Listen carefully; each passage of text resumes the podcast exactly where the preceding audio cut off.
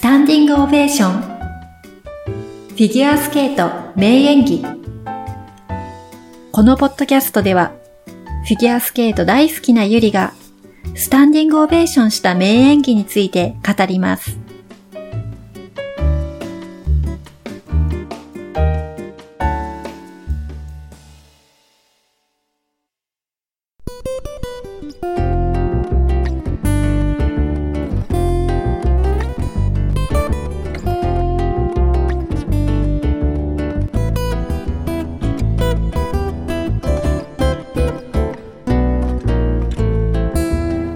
皆さんこんにちは、ゆりです。先週、全日本選手権も終わり、今、収録しているこの時、ロシア選手権が盛り上がっているところです。各国皆さん、国内選手権の時期になりましたね。そんな中、収録している今日の午後は、朝日カルチャーセンターのフィギュアスケート講座に参加してきました。講師はライターの長谷川ひとみさんです。講座の内容については詳しくお伝えできませんけれども、とっても楽しかったです。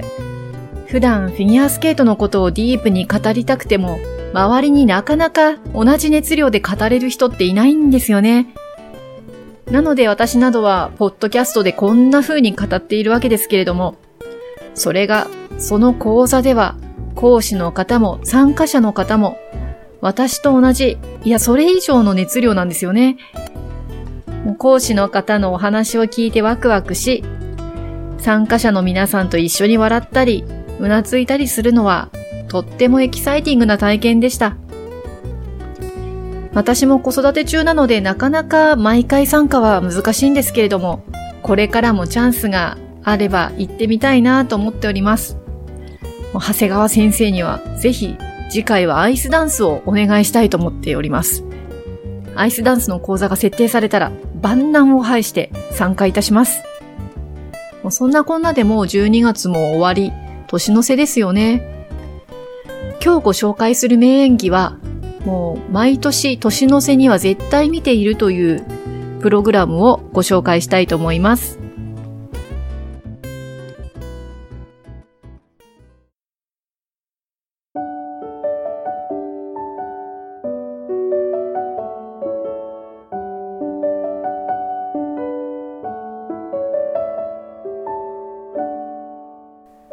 今日ご紹介する名演技は、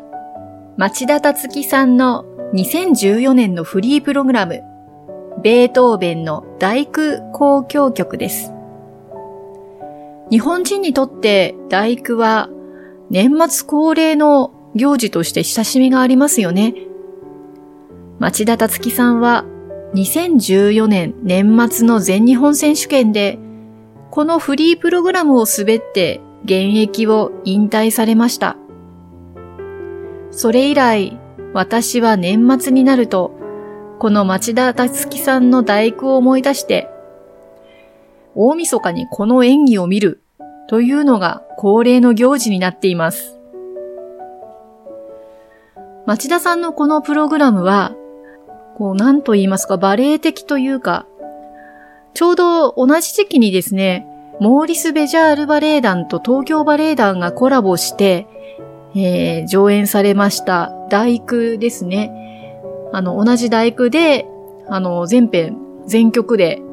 バレエで踊るというものを、あの、ちょうど NHK でやっていたんですよね。で、それを見て、あの、大変感動しました。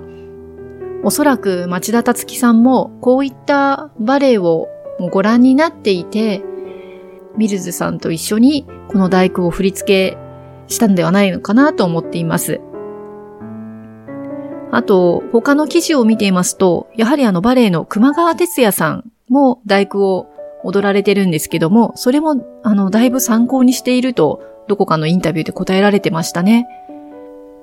今、振り返ってこの演技を見ようとすると、やはり優勝したこの年のスケートアメリカですね。え、グランプリシリーズのアメリカ大会の演技もとても素晴らしかったですし、この時には振り付けのミルズさんも確かいらしていたように思います。あとは、やはり一番最後の演技、全日本ですね。全日本選手権、この時は、確かあの、実況の方も、町田さんから何か薄々聞いていたらしくって、演技の途中にコメントがほとんど入らないんですね。演技に集中して見られるいい放送になっています。ベートーベンの大工というのは確か1時間ぐらいですよね。本当に長い交響曲で、皆さんよくご存知のあの、歌の部分ですよね。歌のメロディーが聞こえてくるまでに、ものすごい長く時間がかかります。まあ、それだけ長い大工の交響曲を4分半に、まあ、当時まだフリープログラムは4分半でしたので、4分半にまとめなければいけないっていうのはもう本当に至難の技だったと思います。で、これも有名な話ですけれども、4分半をなんとか5分近くできないかということで、あの、最初、町田さんは、一楽章の冒頭を聞きながら20秒間、じっと静止しています。フィギュアスケートの、まあ、ルールで、まあ、最初のところですね、20秒間は動かなければカウントされないということがあるみたいで、でそれをこう利用して少し曲で使える長さを伸ばしたっていうことですよね。でずっと静止して、あ、まだ動かないなってこうずっと緊張感の中待っていたところで、動き出し、ぐっと拳を握って、力強く腕を伸ばしていく。もうこのポーズがものすごく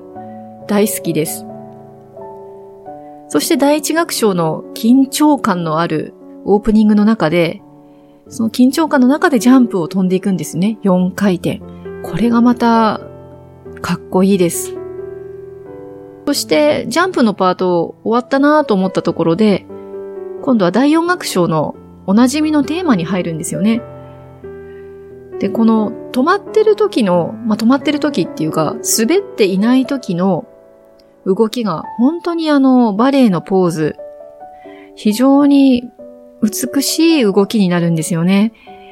この喜びの歌のテーマに入った瞬間に表情も柔らかくなって、動きも柔らかくなって、すごくこの喜びの表現というところでぐーっと引き込まれます。まあ、喜びの歌の中はこう平和をね、あの、歌っている部分とかもあるんですけども、非常にこう人類愛というか、まあそういったところを表現したような美しいステップ、すごくこう見応えがありました。そしてあっという間に4楽章のクライマックスの音楽が使われるんですけれども、まあ、ここが本当にもう見ている方とはワクワクしますよね。でこうジャンプをまた後半いくつか飛んで盛り上がったところで、こうイーグルでこうわーっと滑っていきながらそのままスパイラルに入るっていうところも、こう音楽にとても合っていて、わーすごいなーと思って見てました。やはり一番のハイライトとしては、最後のトリプルルッツですね。もう本当に一番最後の最後っていうところで、一直線にリンクを後ろ向きにスーッと滑っていくんですよね。でそこで最後ルッツを飛ぶというのがものすごい最後の盛り上がりという意味では素晴らしくって、もういつもここドキドキしながら見ています。このプログラムは私本当大好きだったので、本当は世界選手権でもっと完成度の高いものが見られると思っていたんです。で、これで全日本でえー、世界選手権の代表に選ばれて、そこでもっとすごいのが見られるぞと思っていたら、なんとそこで引退ということで、もう最初呆然としてしまいました。まあ、もしかしたら年齢的にピークもあったのかもしれないとは思っていたんですけれども、まだまだこれからやれるだろうと。まさか、年の瀬のこの大工が、年の瀬でやっぱり演技が終わってしまうのかというのは、まあ、町田さんらしいなとも思いましたけど、うん、本当に残念な気持ちで当時はいっぱいでした。しかしその後ですね、プロフィギュアスケーターとして、いろいろなアイスショーで、この大工を上回る演技力の素晴らしい名プログラムがたくさんできました。本当に毎年毎年、こう意欲的なフィギュアスケートの枠を超えたような演技がたくさん出てきたので、本当に毎年楽しみに見ていました。さあ、もうすぐ年の瀬の大晦日になるところなので、また大晦日にはこの町田さんの大工を見ながら年を越したいなと思っています。来年のフィギュアスケート、今度は四大陸選手権やヨーロッパ選手権、世界選手権へとつながっていきます。このポッドキャストを通して来年も皆さんにフィギュアスケートの楽しさをお伝えできたらいいなと思っています。